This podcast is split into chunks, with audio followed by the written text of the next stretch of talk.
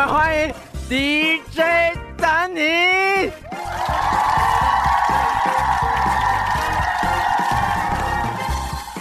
哟哟哟！这边想先问大家一个问题：八百壮士为什么打完仗剩三百壮士呢？不知道哎，知道哎，因为五百去唱歌了。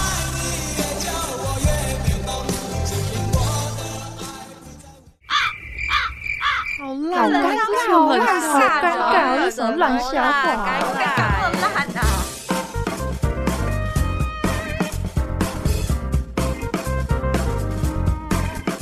欢迎收听，哎呦，尴尬喽！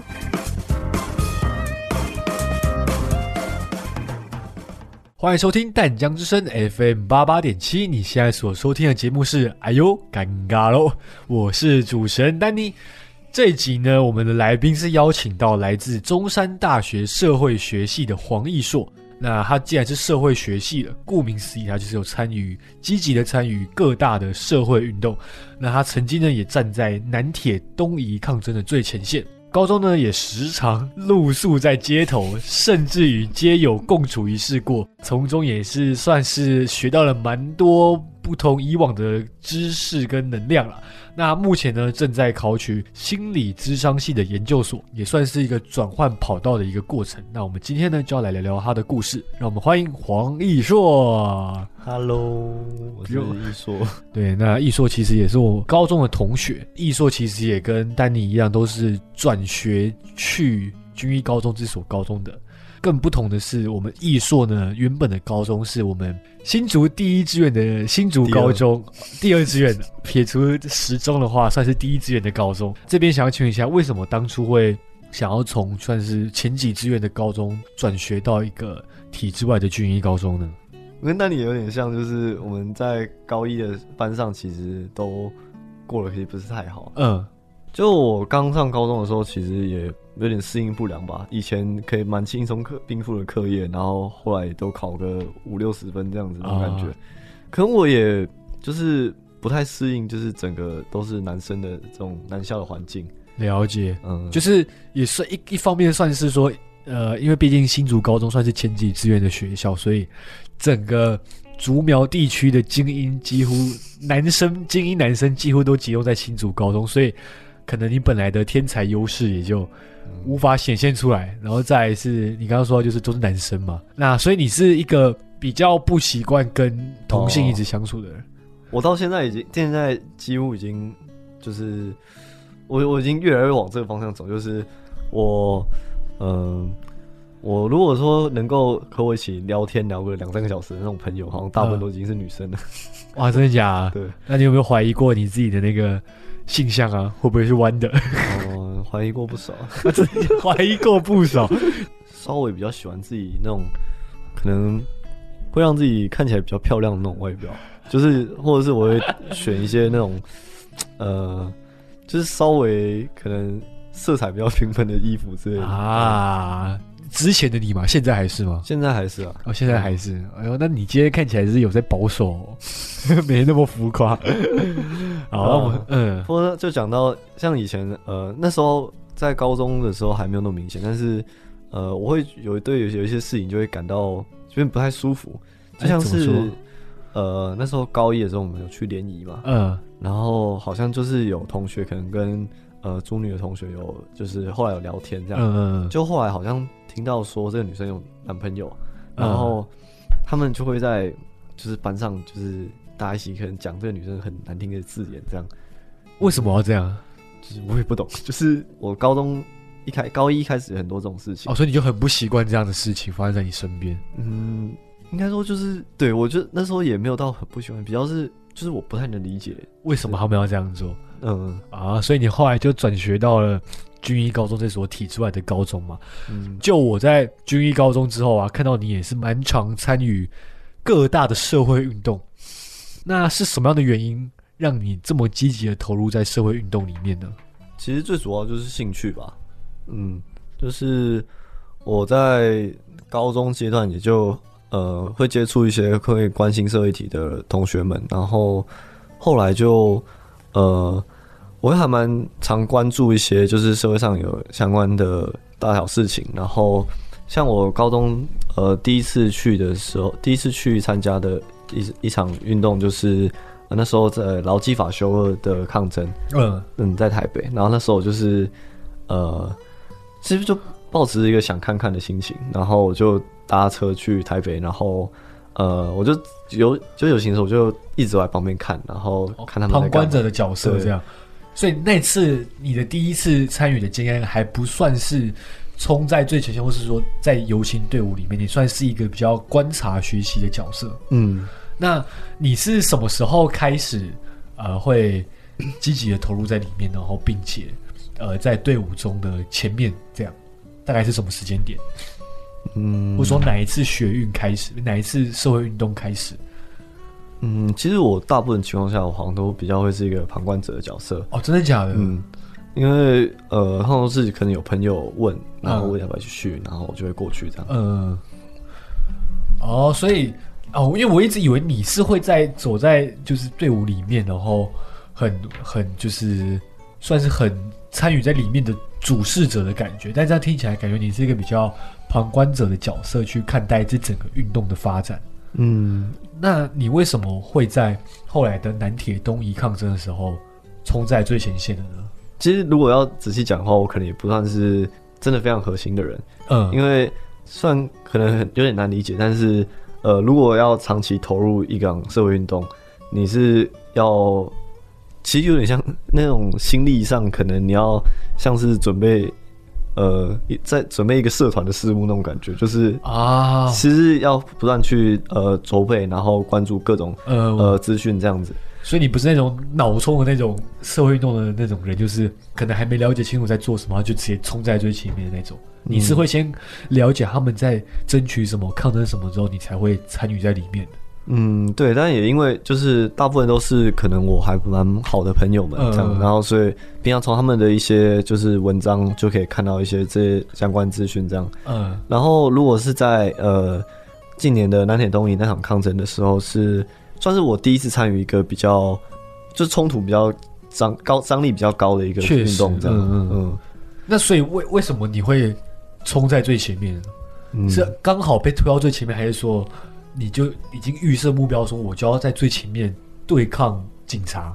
应该说，呃，我会觉得我那时候来到这里，我就是要呃协助这场运动，然后那场运动的目标就是要让这个阿姨的房子不会被拆掉。，对对对，嗯，然后所以基本上在那里的人都算是了解到说，我们一定会被警察就是用比较暴力的方式清出去。嗯嗯，所以你能做的事情基本上就是都还都是挺挺那。位阿姨，呃，应援这样。嗯，然后呃，另外一点就是，也我也是在那个当下，然后就是接触到一些可能警察比较冲突的一些画面的时候，会呃那时候情绪会比较愤怒，比较啊，肾上腺素整高昂个激发出来，这样，嗯所以就迫使你就是冲到更前面，然后更卖力的去，呃，也不是卖力嘛，就更积极的去抗争，这样。嗯那结果后来那个房子有有保留下来吗？还是说就是嗯没有要，被拆掉？就是没有，应该说那个还是说有因为你们的抗争而增加了一些什么样的变化？我觉得就结果论来讲，好像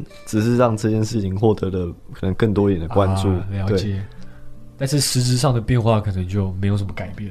也还是有啊，因为像我那些朋友，他们有协助那个阿姨，可能跟呃政府就是负责拆迁的这些部门，就是有做蛮多的沟通或什么，嗯，然后所以可能可以比较进一步的知道一些可能他的房子会被怎么拆，然后怎么修整的资讯之类的。啊了解，嗯就是有比较多人去关心这个问题，然后比较多人去了解这个情况，然后去做一些呃小小细微的协助，这样啦。嗯嗯，那这场社会运动嗯对你应该感触蛮深的吧？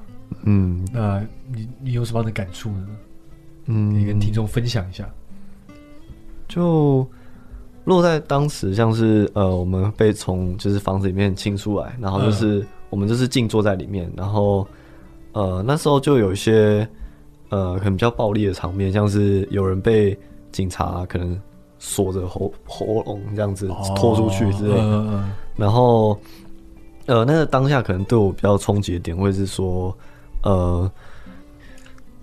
我可能本来算是对于可能警察或者是一些可能呃公家机关的职员，我会还算蛮尊敬的，就是可能走在路上我碰到我还会可能点头致意之类的。嗯对，然后可是当时就会觉得那个场景其实好像，呃，虽然他们说是呃奉一些就是上面的命令来，就是要把我们就是驱呃驱驱逐出去，去对。嗯但是呃，我会觉得他们在很多事情上会有一点像是，干我就是要弄死你那种那种那种感觉。啊，我我其实可以懂你这个感觉，因为其实毕竟警察也是人肉做的，我自己觉得他们多少情绪会有点起来，你懂我意思吗？我自己猜想啊，可能在他们眼中，他们觉得说这件事情有必要搞到这样吗？然后嗯他可能一开始也是情绪还算稳定的时候，可能还是不会那么暴力的情况，但当后来发现，因为你们你们毕竟你们抗争的那一方情绪也会起来嘛，嗯那你们情绪起来之后，可能他的情绪也会跟着起来之后，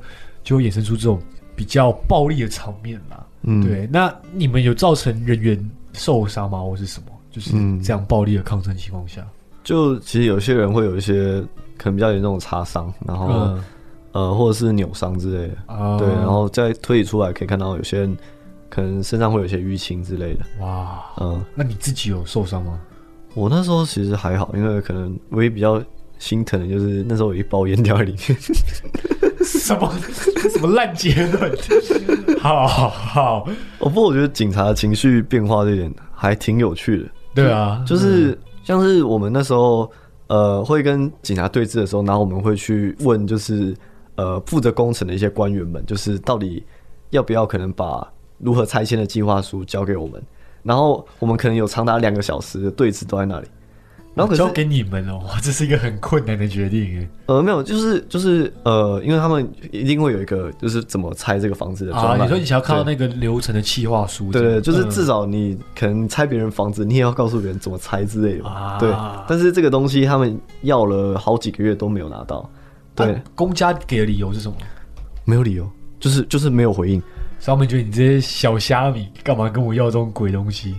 我我我也不知道他在想什么，就是，啊然后那个状态很有趣的是，呃，我们就是一直在跟那个就是那个官员对峙，然后那个官员就是一直看着我们，然后什么话都不讲，就是就是什么回应都不给这样。我想这是那种很标准的公务人员处理的方式啊。对就他觉得说他就跟你耗嘛，反正耗到你你们散了，他就可以开始拆。对，然后很好笑的是什么呢？就是我就看到警察一直就是慢慢的、慢慢的，他们就是越来越不耐烦，就是然后我甚至看到，特别是年比较年轻的警察，谁不耐烦？对。长官还是对你们？我觉得应该是对长官，因为就是 后来我就看到有前面前排的年轻的警察，就是长官呢开长官就是就是我们可能问他一些问题，然后然后长官就是装死，然后他就翻白眼，就看到年轻的警，到后来就是呃，因为前一次的经验会，我们大概知道说，呃，如果长期对峙会影响警察士气，所以我们可能会就是在他们状态比较低迷的时候去做反击，这样，然后 所以他们就是学乖，他们就是就是呃，每隔一个小时就换一班警察。啊，我我有个疑问啊，嗯我以外行人问一个问题，就是你明知道这是一场不会有结果的抗争运动，是什么样的原因驱使你们一直不断的去进行抗争？因为这听起来也是分了好几次啊，好几天嗯时间拉很长的抗争运动，是什么原因让你会一直想要持续下去？我觉得某个方面可能跟我自己的个性就是也有点关系啊，就是我会可能比较说叛逆吗？嗯就是呃，我我就会觉得这件事情就是没有人要关心，没有人要在乎，明明是这么严重的事情，如果再没有人就是愿意可能做点什么，然后至少可以给影响一些身边人，让身边人可以看到这件事情。啊，我懂你意思，就是你希望把关注度拉高一点，然后大家能够知道这件事情。嗯嗯，可是因为你知道，我这种人其实就是很不适合参加社运，嗯，就是我可能知道这个这个东西，我顶多参加游行，因为社运我觉得我不太可能，是因为我有时候可能我知道这东西，我看他这个政策下来或什么东西下来，我觉得我很不爽，但是我又我又会换个角度去想说，那警察他也是迫于无奈在前线嗯就是跟我们抗争，所以想到这样，我就觉得说，呃算了，就是我还是当旁观者的角色就好。我可能可以网路声援啊，或是什么什么什么，但是我就是我的心态会告诉我说，我不想要造成警察更多的负担啊，因为我觉得他们嗯。本身也够累了，对，所以我觉得能够参与社运的人，基本上他都是要一个很很热忱，然后很很敢冲的一个性格，嗯，是这样吧？其实像我第一次去的时候就，呃有一些比较就是也没有参加过相关的活呃运动的人，然后我还记得那时候第一就是警察冲进那个房子的时候，哦那个那个旁边那个声音是就是你就听到超级大声的尖叫，一堆人就是被吓到，对，而且就是可能吓到就是哭很惨这样子，对，所以我觉得确实这这是一件还蛮 tough 的事情，对啊，对啊，就是呃没有人是想要这样的结果，但是这是一个必要的过程。嗯，对啊，对对我，我觉得可能对于不管是我们还是对警察来讲，就是我们可能都会有这样的想法。对啊，确实。嗯，那你这样参与这个社会运动的期间啊，就是参加大大小小社会运动，你的家人会反对吗？哦，我的家人哦，我我觉得我这一生最幸运的就是我出生在一个这样的家庭，就是、啊，开放的家庭，对我我家人真的是，就他们只会问我什么时候要回来，或者是叫叫我要小心安全。啊，确实啊，嗯，就是其他的事情他们都不太会去呃，就是去干涉我这样。我知道这个蛮开明的，因为、嗯那如果假设今天有个假设问题，如果假设今天你爸妈不准你去的话，嗯你还是会去吗？嗯嗯，那我可能就不会让他们知道。啊，像这样我觉得这样反而更危险，因为如果你出事的话，家人会不知道你在哪里，还是说你就更没差 也没有啊，因为呃，再怎么样拘留二十四小时最多。啊？你有被拘留过吗？没有吧？嗯，没有，我们那时候是被清出来之后，我们可能会被装到呃箱型车里面，然后再去十公里外的地方。然后你再你再跑回来这样。对对对，那时候大大家都就是，我觉得他算很仁慈诶，他只有把你载到十公里外的地方，而不是把你载到拘留所。拘留所没有啊，应该说，嗯、因为你们这样也算是妨碍公务啦。如果他要依法来治你的话，其实那个那个有点呃很蛮多模糊地带的，嗯对，其实也不太算，因为毕竟我们只是坐在那里。就是如果说你就看实物上，就是我们自己坐啊，在那里，所以你们开始坐在那里，然后后来警察冲进来之后要把你们赶走。对对对啊，了解。道，就是我，们没有做任何妨害他的事情，我们只是坐在那里。但是对，那换个角度想，你坐在那里就已经让他不能去进行拆除的工程了嗯，但我们也没有主动的去妨碍他啊，了解，没有主动去阻挡那个就他机器有这样，蛮多呃法律的一些模糊地带在讨论蛮事情，多东西可以漏洞这样啊。那你之后啊，未来还会参加这种这种大大小小的社会运动吗？我后来还有参加一个，就比较最近啊，就是呃，可能比较少人知道，有一个在苗栗有一个昆鱼掩埋场，嗯，对，然后反正那个掩埋场就是在苗栗的一些农村旁边，然后嗯它已经就是就是它有一些环保上的问题，然后已经嗯渐渐造成他们农民很多的困扰，然后啊听说今年就是苗栗县政府又让他们继续营业二十年这样，然后所以那时候 就是这次比较有趣的是，除了我们学生之外，就是很多那种七八十岁的，真的都摆都有摆内脏的那种老农夫，就是都要一起来抗争。对，都坐在那个门口，就哇是挡住他们这样。这个就真的蛮令人觉得可恶的，就是，哎，苗苗栗县嘛，不能偷嘴。那未来呢？就是录完音之后，未来的当下，如果有这种类似的社会事件的话，你还会去参与吗？嗯，其实我如果有人问我，或者是我知道的话，我有空，大家都会都会想要去啊。啊，对，好，那我们先进一段广告。那广告之后呢，再来跟我们的艺术聊聊更多他的与众不同的故事。想知道如何成功创业吗？想知道如何不在感情中受到伤害吗？当你人生彷徨时，是不是迷失在十字路口了呢？想解决以上问题，请一定要收听我们的节目哦。好，开个。哎，这节目好酷哦，叫什么名字啊？哎呦，尴尬喽！不要闹啦！你跟我认识这么久，还在尴尬的吗？哎，不是啊，我们的节目就叫做“哎呦，尴尬喽”。哎呦，尴尬喽！每集会邀请一位来宾分享自己的人生故事，希望借由他们宝贵的经验，带起更深层的议题讨论，成为听众遇到相同问题时的参考。啊，节目会叫这个名字啊，纯粹是因为我很常说“哎呦，尴尬喽”。呵呵。好啦，期待与大家在每个礼拜四晚上八点的空中相见喽！如果错过首播，每个礼拜天的晚上八点也有重播哦。欢迎在广告之后呢，回到我们的哎呦尴尬喽！我们今天呢很开心邀请到来自我们中山大学社会学系的黄义硕。那我们刚刚呢在前面一段跟大家聊到他参与社会运动的起源以及过程，那以及他为什么这么积极投入在运动中的一些故事等等的。那我们的第二阶段的节目呢，就要跟大家来聊聊我们义硕曾经在高中时露多次露宿街头的经验。对，虽然虽然我也算是差点要陪他一起去露宿街头过，好在我后来浪子回头，选择去住青年旅馆。对，那我这边想先问一下一硕，为什么你会这么长的高中时候这么长的在露宿街头呢？呃，好像事情是从我们有有一对学长姐情侣嘛，然后好像是在假日留宿期间，就是可能有呃比较亲密的举动嘛，啊，对，印象嘛，对，然后后来学校就改了一个留宿规定，啊，对，对对，然后就是说啊，在那个早上八点到下午，呃，不到晚上八点这段时间，就是就要你没事不能随便外出，你对留宿的时候你就只能待在宿舍，而且是待在就是老师可以看到的那个，那就是一个比较大的教室，是一件非常无趣的事情。没错。所以你是因为嗯。呃，没有，就是然后那时候就是呃，虽然他不会规定你一定要干嘛，但是就是你一定要在那个空间。然后那时候准备要考学测嘛，嗯。然后很让人头痛一点就是呃，所有年级的学生都会在那里，所以他们可能会看影片或者是听音乐，然后或者是在那里表演，在表演就是弹啊吉他之类的。嗯。然后我也没办法读书，然后那时候就觉得很痛苦。啊对，但是又又按他们又说按照规定我也不能去别的地方。对对对，然后那时候就非常的头痛。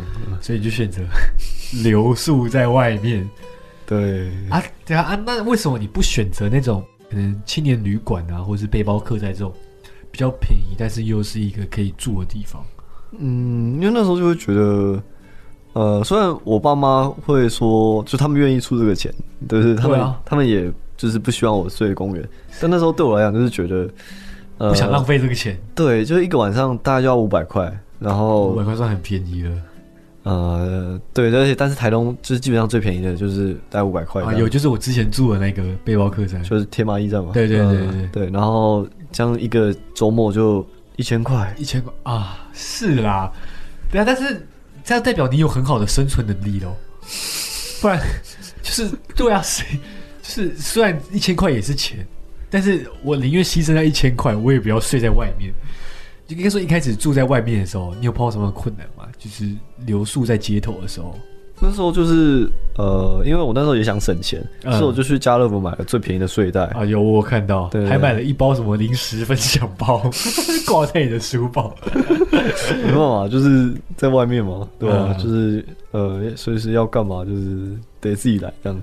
嗯，然后那时候就会哦，就是呃，洗澡是一个问题，哦，很大的问题。对，然后呃，要如何应付气温变化也是一个问题。哎嗯讲到这，我就想到你那时候不是为了要回宿舍洗澡，嗯，你就偷偷摸摸的跑回宿舍，洗完澡都再离开，哦，这还还蛮长的，对，真的是蛮厉害因为的。后来就是虽然台东算蛮热的，但是到就是越接近学测的时间，就慢慢到冬天嘛，嗯所以我就不太敢在公厕就是洗澡。哦，会太冷是不是？所以公厕也是有水管可以让你去冲澡。就是呃，应该大家都有知道吧？就是公厕最后一间就是扫具间嘛，啊对就是会有一个比较大的水缸，然后比较大的水量，然后还有水管这样。对，呃，哇，你是荒野求生台东篇的。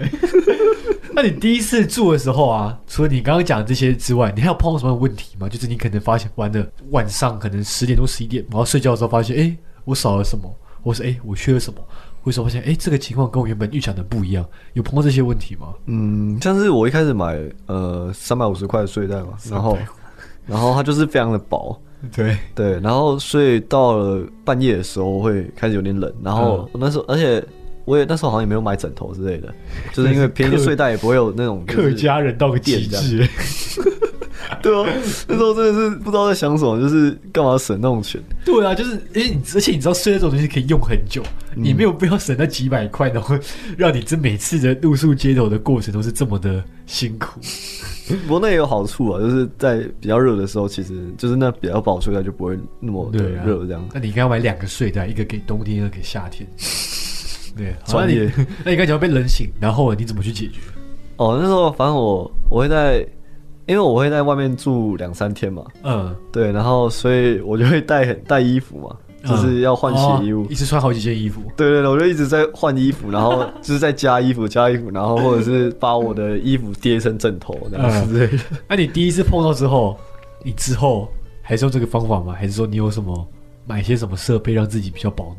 嗯，没有，我就是穿羽绒衣，我就晚上睡觉穿羽绒衣。哎，真的是很客家。好，所以你就这样子度过你整个高中的露宿街头的过程嘛，就是都是这样的方式去度过。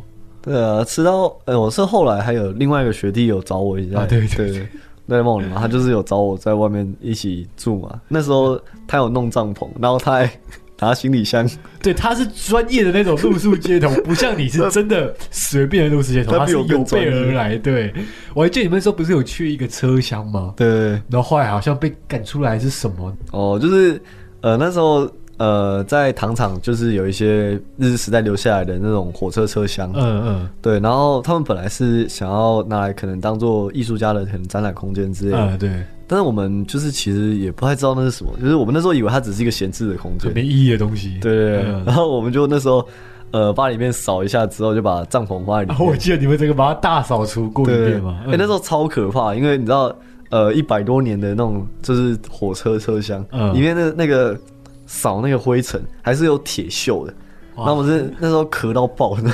哎、所以其实讲真的，公家机关要感谢你们把那边打扫的这么干净。嗯，我觉得对，应该刚进来艺术家他们赶快扫一下，就说我不来。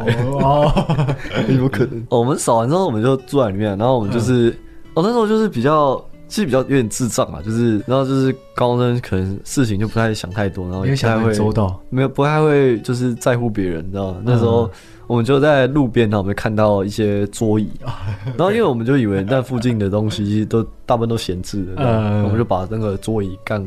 就是干走，然后拿去放在就是车车厢里面。对，殊不知你们不管车下还是座椅，所有东西都是台躺的，都不是 都不是没有人的。对，而且你知道最好笑的是什么？就是呃，我们那时候之所以被抓，就是那时候警察也有来，就是 就是看这样，因为我们拿了那个桌子，我们以为就是看起来很破，然后应该也不会怎样。我们呃我们那时候还就是拿那桌子，然后就是放在里面，然后我们在看爱死机器人这样，然后结果那个桌子其实是台糖里面的烟酒公卖局的局长，他三十年前第一天来当来上班的时候，就是用那个桌子收零钱这样。啊，所以对他是有意义的桌子他就很你们对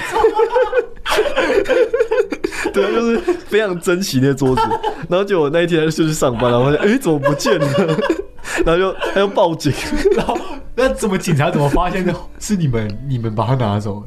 应该说就是在糖厂有很多进驻的艺术家，嗯，然后他们就有看到你们。对他们就有看到我们就是在那个车厢附近游荡这样。然后而且我那个那个学弟还就是就是他还有 他有拿绳子。嗯，然后吊在旁边的那个铁栏杆上面，然后就是晒他衣服，所以大家都知道我们在这。他才是荒野求生的专家哎、还自己去公厕手洗衣服。哇，所以所以后来就是有有人发现，就是报警之后，他就问附近的艺术家，然后就有人说看到你们两个在那边 游荡，所以警察后来就找到你们。对，然后而且呃，就是除了那个公卖局的阿公之外，还有一个就是那里有一个做木工的艺术家，他叫水哥，呃，就是不是虽然没有很帅，但是就是哦，我知道，我我们之前去那边做过木工过。呃，对对对，然后就是他那里有几千张椅子嘛，嗯，对，然后那时候我们想说啊，反正这么多张，随便拿一张。啊，有被抓到吗？对，然后他就发现了，他是怎么发现那么多张椅子他？就说哦，我觉得今天走过来怪怪的，好像少了什么。而且他又报了一次警，对，所以你们被警察抓了两次。没有，就是就是警察，就是因为哦是连同一天发生的一天嘛，嗯对，然后警察就是大概大概状况，但他们就只有登记挂失这样，嗯，啊啊！你们后来被抓了之后，就是有怎样吗？我、没有，因为我们不是被警察抓到，就是我们是那时候一回去，然后准备要收东西，就发现，呃，我们那个车厢被上了大锁，哦，对，然后那时候那时候就突然一群就是那些艺术家跟那个糖厂的那个什么。就是局长，那就突 然冲出来包围我们，哇，好恐怖哦！所以你们是你们是呃隔周，就可能下一次要回去的时候，发现哎、被锁住，然后就有人包围你们。哦，不是不是，是呃，我们是礼拜五进去住，然后是礼拜六晚，哎、不是礼拜礼拜六晚上，对，然后被抓的这样。哦，所以他们还加班回来，特对对对，然后而且很可怕的是，那时候就是我就是刚好三方嘛，然后然后那个水哥跟另外一个也是做木工啊，他们还骑那个脚踏车冲出来，他们他们该不会也是什么什么偷天大盗？结果发现也是两个高中生 对，就是他们没想到，哎、怎么是学生啊！看到你们的反应是什么？他们就说：“哎、你们是谁？你们就他们就非很就是就是连珠炮轰没有连珠炮轰，这、你们是谁？你们来这里干嘛？你们为什么要偷东西？然后你们为什么要住在这里？你不知道这里是什么公公家机关的地产吗？还是什么什么之类？然后就一直炮我，一直炮我这样。啊，后来嘞，后来哦，后来就是因为我 我之前就是我想要自己打磨一把木剑，对我是练剑道，然后那时候对，是后面再跟大家聊一下他剑道的过程。哦，对，就是我，我就那时候我就去，哎、我去杂货店买了一根很长的粗的木棍，嗯，然后我就去那个后来出现那个阿姨，就是木工阿姨的那家店你你要去，那边磨。对我就在那边磨木剑，说要认得我，他说啊，我然后我还我还、啊我还说什么，我那时候还骗他们说什么，哦，我们是那个外地来的人啊，然后不是你是军医的学生，哎 我看过你啊，你你那几天等于把你所有人生中最衰的时刻全部都展现出来了。对啊，偷什么被发现什么，然后呢说谎直接被拆穿。超级扯他、，后来被拆穿之后，你们就说哦，对啊，我们是军医高中的。对，我还在记得，不是我们班上的人，就是我还记得 Jason，就我们先几集来宾的 Jason，他不是还跟你说，你不会说你是什么呃体重，为什么你是台东高中的学生就好？我还有记得这段 啊。后来被发现之后，警察就过来处理吗？没有没有是那个私下调解对，算是私下调解。啊？是是你们自己去跟他们调解吗？还是说有教官还是什么？哦，有，就是那时候那个糖厂局长，就是他一定有那就是延长说，然后校长的电话，嗯对，他打电话给校长，然后教官跟那个哎、你直接是风云人物哎、对教官跟妹就过来了。哦，哎、那你要感谢他们哎、如果没有他们，你们还真不知道该怎么处理。嗯，我觉得也还好，就一直道歉就好。我觉得，但是你们是高中生，你知道吗？嗯就是他一定需要有个大人出来扛，对你们说的话根本不可信啊，就是没没什么公信力啊，嗯所以对，也算是要感谢他们啊。啊，后来他们就处理完之后就和平解决，东西就还给他们这样。嗯，好吧，好，就是隔天那时候校长跟妹还有教官，然后还有教那个学务主任、教务主任 全部过来，还有我们两个的呃两个的妈妈。一件事情搞到这样，你不会觉得很后悔吗？当初干嘛干这种事，或是当初应该思想再周到一点？其实也还好，因为我觉得就是衰啊。是真的衰，很衰。对啊，我觉得那就是那是命运嘛，没办法。哇，其实我觉得这算是不幸中的大幸啊，因为你们其实你知道这种这种其他告可以算偷窃罪，对啊虽然你是嗯不是有，但你还算偷窃罪。那我觉得你算好了，你千万没有被拘留或是被登记在案什么的。嗯我觉得以这样的方式结束，我觉得真的是不幸中的大幸啊。那你之后呢？你之后呃，糖厂车厢这这个路就没了之后，你之后的露宿过程你是怎么怎么去解决的？那因为那一次比较严重，所以后来就是我觉得我有比较收敛一点，就是、嗯 就我就听我爸妈的话去住情侣这样。有吗？你后面不是还是照样睡外面？有有几次啊，但是呃，那时候我就不会去睡车厢啊，我就去睡那个公厕？不是不是也不是公厕，因为公厕也后哎、我等一下可以可以讲那个街友的事情，呃对对那公厕后来也不太能睡，我就是反正好像有一个地方，然后有一个椅子长椅这样，嗯，对，然后就把睡袋铺在上面这样睡这样。露天的哦。呃，没有，它有上面有遮蔽物，就是啊它也是另外一个艺术空间这样。了解了解。嗯好，那我们刚刚讲到那个街友的故事嘛，嗯就你是在你跟街友是在算是在公厕遇到的，嗯，对？那你们有发生什么事情吗？哦、那个是，就是其实我那时候我呃，我刚前面讲的这个就是偷窃事件是比较后来的事情。嗯我是很早开始，呃，那应该是第二还第三次去睡糖厂的时候碰到了这个街友，嗯就是我那时候去睡公厕的哺乳室，嗯，因为那个空间就是有充电插座，然后也有水源，然后还有一些软垫，就是嗯。本来是还有一个蛮大的沙发，本来是给小 baby 躺的，不过其实应该也没有什么在躺，因为那个那个沙发我在住进去之前，我把它全部擦过一遍，就上面都布满灰尘你。是清洁小高手，专门在美化环境。对啊，我还去那个干旁边公厕的水管，然后把它喷一遍。好，啊，到后来后来就被街友遇到，就是我在那里睡，然后呃，大概晚上十一点多吧，然后就那时候有个街友来敲门，嗯，那时候还想说，干为什么有人这个时间来教我？然后我就会觉得毛毛的，到我那因为呃，我可能还是有关心一下自己的安全之类的，所以还是有自我防卫意识？对，所以我每次去的时候，我会把那个我我的木刀、短刀插在我书包上，所以那时候就已经木刀 stand by 好，对，我就扣在我手上，然后开门这样。嗯对，然后然后我就他就说什么哦，他就问我怎么在睡在这里，然后我就说啊，我是东华大学的学生啊，然后还在变，然后 来这里做什么田野调查的。这听起来就很不可信啊！怎么可能做田野调查？学校或是科系没有支付住宿的费用，要你睡在哺乳室，超烂的理由，然后对，他有问啊，然后他就说，啊，你们学校老师没有找地方让你住哦，然后我破理由然。后我就说哦没有，因为我想要研究就是呃比较呃可能在地的那种呃无家者的生活。”应该说。我们学校快倒掉了，没有经费。我 啊，他怎么回你？他说哦，他他有信，他就信了，然后哦，就哦他就跟你聊天这样。对，然后他就跟我说，他叫我不要待在那里，因为他说他就是会被抓。被警察抓吗？我那时候没有没有没有细讲，我是过了好几个月之后我才知道他那句话什么意思。他自己要睡那里。呃，应该是这样，就是那时候我被就是厂糖厂厂长跟那艺术家包围的时候，他就他们就会说，你们怎么敢睡在那里？你们不知道那个街友都来睡在这里吗？他们搞不好还有什么针头或什么，然后很危险呢、哦你们不怕哦？这这是真的吗？还是他们只是造谣编的？我觉得应该是或多或少应该是没有，应该是造谣，就是嗯他们可能就就是知道有街友都在，但他们就是很想要怕吓一下你们这样。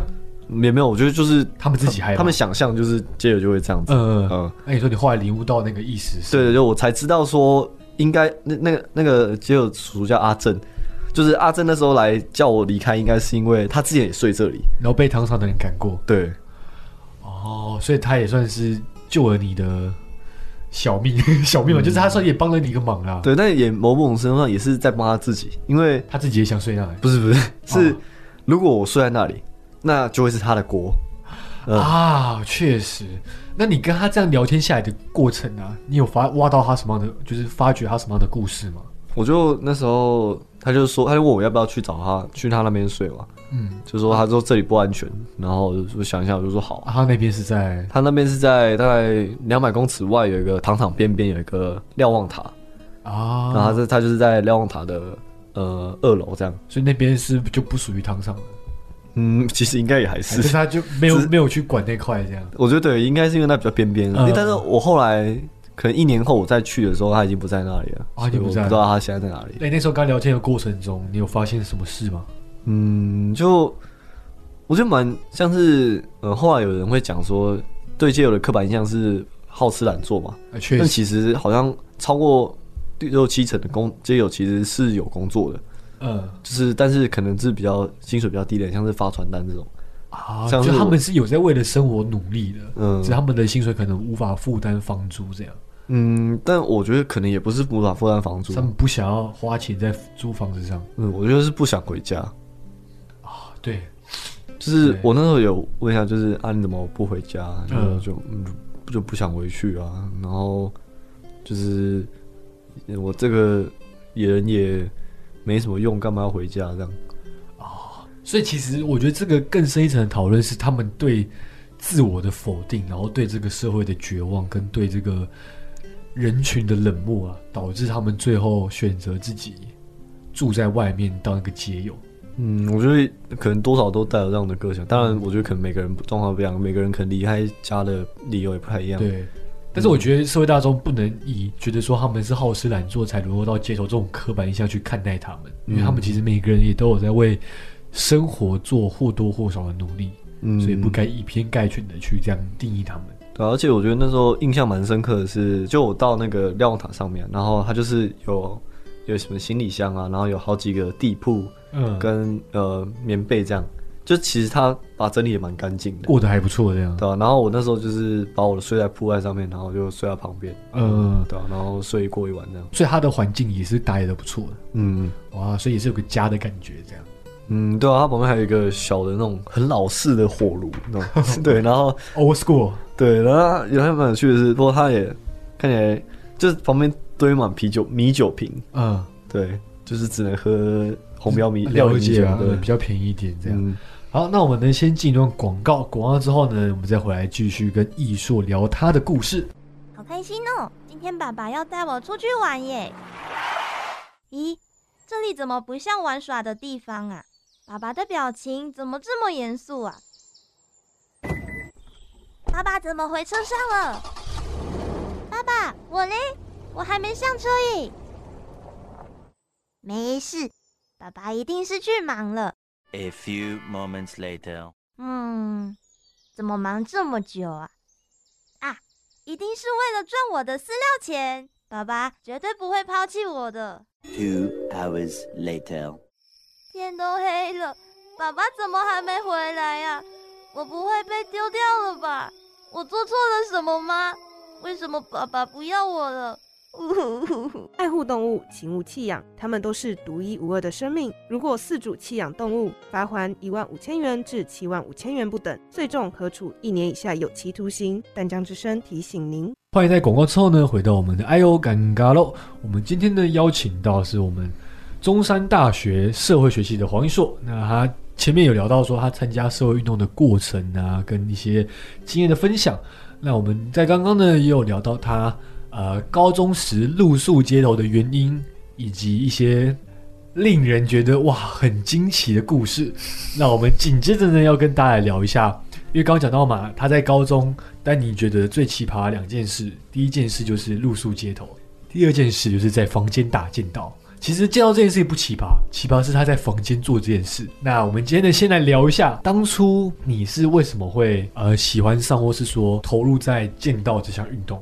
其实我一开始在国中的时候，我不是练剑道的，我是练西洋剑的，啊，对，然后这两个差很差蛮多的，对，嗯，一个是单手，一个双手，而且呃，如果在运动力学上，呃，一个是以侧身运动的，然后一个是正身这样。所以是因为你从事西洋剑的关系，然后后来让你进入了剑道这个领域。哦，因为西洋剑是飞射了，哇，好现实的一个问题。对，所以你就加入剑道社，没有没有，那时候我妈觉得说要让我有一个运动。运动的，嗯。然后就是她就帮我找了这个。呃，另外一个算是新竹的剑道俱乐部吧，嗯对，然后就是让我去那里练习，这样，然后你就从此爱上了剑道这个运动。嗯，好像也没有到爱上，毕竟其实打的也不是很好，因为呃，台湾比较少人玩这个运动，所以如果是高中大学生嘛，就是大部分可能去比赛都要打成人组，哦，对，然后都被虐惨。了，确实，我记得你在台道好像有参加过，对啊。我记得你说你被虐爆，对啊我唯一也我唯一只有赢过一场，然后是对手对手就是缺席没有报道，笑死。啊！那我你既然说你没有很喜欢这个运动，那你为什么又要在房间打这么认真，或者说甚至冒着午休时间要被我们副校长骂的风险，跑去游戏区打剑道？为什么你会有这样这些这些事情发生呢？哦，也也没有说不喜欢啊，就是呃，大部分时候如果想要让，我觉得这种运动运动可以让心静下来，哦。嗯，就是你就专注在挥剑这件事情上。但你有想过，你专注在挥剑的同时，我们寝室的灯也被你打掉了吗？是灯吗？灯或是电风扇啊？不是，我忘记是灯还是有个。东西被打掉下来。那我跟你讲啊，艺硕啊，他的个性啊，就是不会因为一个灯掉下来，他就停止在房间继续回剑，他还是继续回剑。然后我记得最后好像，因为你刚刚讲到你有带木刀的那个习惯嘛，嗯，然后那时候还有在房间练木刀，然后就你那个刀，我记得我不知道你的木剑跟刀有没有一起被收起来。我记得后来就都被收起来之后，算是比较暂停了艺术在房间挥剑的这个习惯，这样。对，那你从呃打剑到这个过程中啊，不管你是在房间练习，或是在游戏区练习，或是你在比赛的过程中，你每次挥剑的这样的一个运动，有带给你什么样的领悟跟什么样不同的感受吗？我觉得像剑道这个运动，它很强调你要直面嗯，你的对手，就是你不能闪或者是逃避，是要在正面进攻中去寻找到能够让你就是命中对手的那个那个瞬间。啊，所以会让就让你面对什么事情都会正面迎击，这样。嗯，我觉得这算是一个我的个性吧，就是我会很强调我能够在无时无刻都能够就是真诚的面对我自己。嗯嗯嗯，所以也是因为，我觉得可能我会别人会觉得我可能多少有点奇怪，也是因为对我来讲，就是我要能够对得起自己，然后我这个行为对我自己是有意义的，我就去做，而不是可能考虑到别人。啊，嗯，应该说就是呃，我整个人生是要有一个完整的内在一致的意义的，就是我一开始做这些事情，到我最后的结果，就是能够让我自己觉得我在做一件对我自己有意义的事情。我会很啊强调说，我在做任何事情都都要有意义对，啊，了解。那你觉得啊，就是因为我们刚才聊很多你的故事嘛，不管露宿街头或是参与社运，然后就是你觉得你这一整个故事听下来，会感感觉你是一个很与众不同，然后以前是一个蛮叛逆的性格，然后蛮蛮想要做一些就是不符合社会大众觉得正常的事情。你觉得啊，是什么原因让你有这样的性格？是因为你爸妈的关系吗？还是说呃教育就是学习的环境上影响了你这样？你觉得是什么呢？那我觉得可能这些多少都有影响吧，像是、嗯呃，我父母亲的教育就是除了非常开放以外，他们也会，呃，哦，我我爸最喜欢拿就是《三个傻瓜》里面的忍秋那一套，就是啊，来教你对对，他就是哎很希望能够把自己自己想要做的事情做到卓越。哦，难怪，因为想说，毕竟我跟易硕，呃，我们的家庭背景跟父母的教育方式其实蛮类似。然后我高中时候就在想说，诶，为什么我跟易硕会是两个截然不同的个性的人？然后毕竟我们会是同个星座的人，所以想说怎么会差异那么大哦？原来是这个、啊，我觉得这是一个 key point，、哎、对就是因为对对，那个讲一下，我跟丹尼的生日只差两天吧，对对，我一月六号，你是一月八号嘛？我记得。没有四号，每次都记错。我每周记八号，对，一月四号，对，所以你觉得呃，你爸告诉你说做什么事情都要卓越这一句话，影响了你日后的整个发展对啊，他就是会做任何事情都希望我能够能够面对任何任何的事情，然后去应对吧。啊，哇，所以你会感很感谢你的爸妈吗？嗯，所以，所以你也很感谢说他们在你做了这么多外界看起来很奇葩的事情的时候，也没有选择去责骂你。嗯，我像我妈可能就说啊，她就是比较特别吧。哦所以像上上你刚刚讲的那个呃那个车厢事件的时候，嗯，你妈有因此骂你吗？哦，完全没有。完全没有哇！哎、真的是很伟大哎！哇，我真的觉得回去要跟你妈磕头啊！嗯，这叫纵容。纵容这样讲，适性发展啊。嗯那现在艺硕也到了大四这个年纪嘛，那他也准备要面对他未来的发展。那目前你的发展就是以考研究所为主，但你的嗯研究所也不是考社会学系相关的，而是去考呃心理咨商系这个截然不同的科系。是什么原因让你会这样子转换跑道呢？我是一个很喜欢去探究人，然后去了解人的的这样子的个性，这样。嗯所以我就是会想要用各种方式去深深入的去了解不同的人，然后呃这样的个性也让我后来选择想要念社会学系，就是我想要更能够去探究人群之间的互动，嗯，然后更能够去尝试在这之中做一些改变。